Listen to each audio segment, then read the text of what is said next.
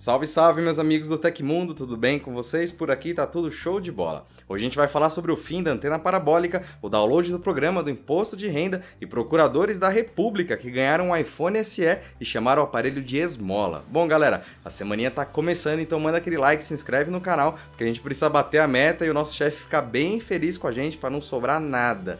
Bom, galera, bora pras notícias.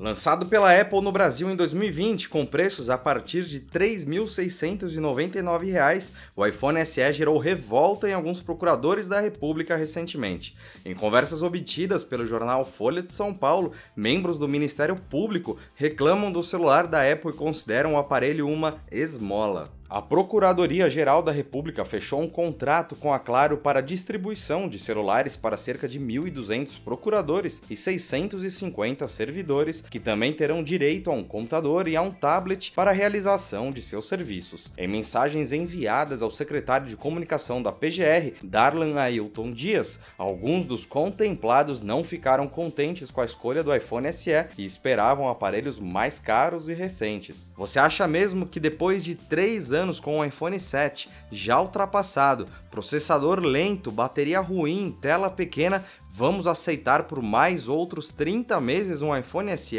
Disse Marco Túlio Lustosa Caminha, procurador do Piauí que supostamente obteve uma remuneração total de 102 mil reais durante o mês de janeiro. Isso é um insulto. Não quero esmola. Acho que ninguém aqui quer esmola, completou o servidor público que ganhou 102 mil reais por mês. Caminha não foi o único a reclamar ao receber um iPhone SE.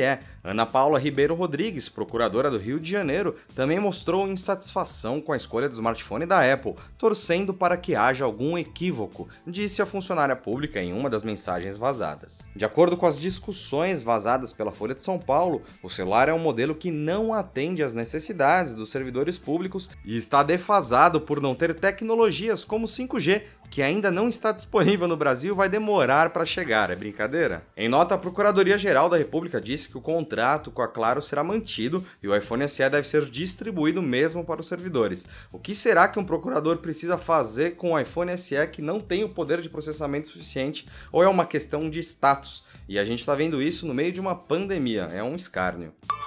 E depois de 13 anos de desenvolvimento, o Amazônia 1, primeiro satélite de observação e monitoramento da Terra feito totalmente no Brasil, foi lançado na madrugada de domingo. O satélite faz parte da missão Amazônia, criada para fornecer dados de sensoriamento para acompanhar o desmatamento. O lançamento aconteceu a 1h54 da madrugada no centro de lançamento Sriharikota, na Índia, durante missão espacial da Organização Indiana de Pesquisa Espacial. Após 17 minutos da subida, o satélite atingiu o local esperado a 752 km de altitude da superfície terrestre. Pesando 640 quilos, o satélite foi desenvolvido pelo Instituto Nacional de Pesquisas Espaciais, o INPE, em parceria com a Agência Espacial Brasileira. O Amazônia 1 tem vida útil prevista de de 4 anos e vai capturar imagens em alta resolução do nosso planeta a cada 4 dias. A missão prevê ainda o lançamento do Amazônia 1B e do Amazônia 2. Vale notar que os estudos do INPE para o lançamento que culminou ontem começaram lá nos anos 90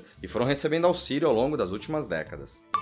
Uma hipótese há muito teorizada e pesquisada, a de que cabos submarinos de fibra ótica utilizados por empresas de telecomunicações podem monitorar ocorrências de terremotos e tsunamis, foi agora confirmada por pesquisadores do Instituto de Tecnologia da Califórnia em um estudo publicado na revista Science. No trabalho realizado no ano passado, através de uma parceria interdisciplinar entre geofísicos e engenheiros de rede, um dos cabos de fibra ótica da Google foi capaz de detectar com sucesso terremotos próximos, utilizando distorções nos pulsos de luz enviados ao longo do cabo. A instrumentalização geofísica do fundo do mar é uma tarefa difícil e cara, tanto em termos de implantação como de manutenção. Os pesquisadores utilizaram a polarização do tráfego regular em um cabo de fibra ótica de 10 mil quilômetros de comprimento, chamado pela Google de Cabo Curie, durante nove meses. E para saber tudo sobre esse assunto, que é bem complexo e é mais extenso, acesse o link da notícia aqui embaixo.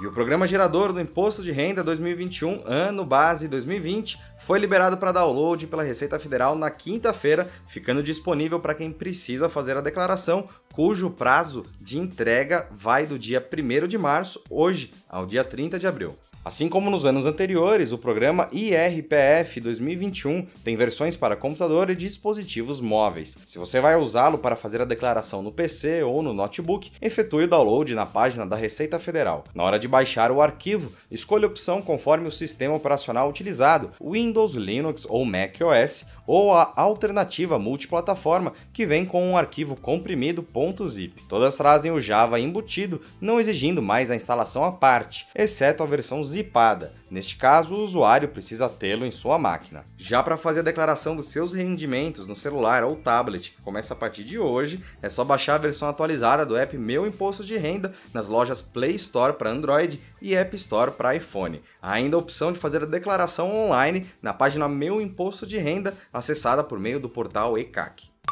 E a Agência Nacional de Telecomunicações, a Anatel, aprovou na última quinta-feira o edital que define as regras para a licitação da tecnologia 5G aqui no Brasil. A novidade levantou dúvidas sobre o que acontecerá com quem utiliza a parabólica para a TV aberta, já que as antenas ocupam a mesma avenida no céu que a tecnologia 5G, causando interferências na rede. O edital determina que as operadoras que comprarem lotes do 5G deverão distribuir receptores e antenas menores menores para os brasileiros que utilizam parabólicas. Além disso, segundo a Anatel, o processo será coordenado por uma entidade que ainda deve ser criada e que ficará responsável pela distribuição e instalação dos equipamentos. A mudança deve durar dois anos. O conselheiro da Anatel, Carlos Baigorre, afirmou durante coletiva de imprensa na última sexta que o processo será semelhante ao da mudança de TV analógica para digital, que começou a ser feita no início de 2015 em vários municípios do país. As pessoas vão receber um kit gratuito que vai conter uma antena menor, como a da Sky,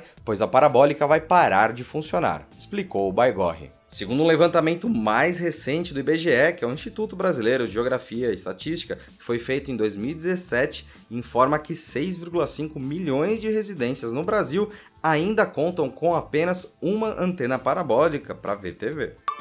E aconteceu na história da tecnologia. Em 1 de março de 2008, a América Online descontinuou o navegador Netscape. O Netscape foi o primeiro navegador comercial da web, responsável em grande parte por ajudar a popularizar a internet em meados da década de 90. A Netscape acabou sendo ultrapassada pelo Internet Explorer da Microsoft, já que a Microsoft o incluiu gratuitamente em todas as cópias do Windows. No entanto, o código de computador do Netscape vive como a base do projeto do navegador Mozilla Firefox, que continua a ganhar popularidade até hoje.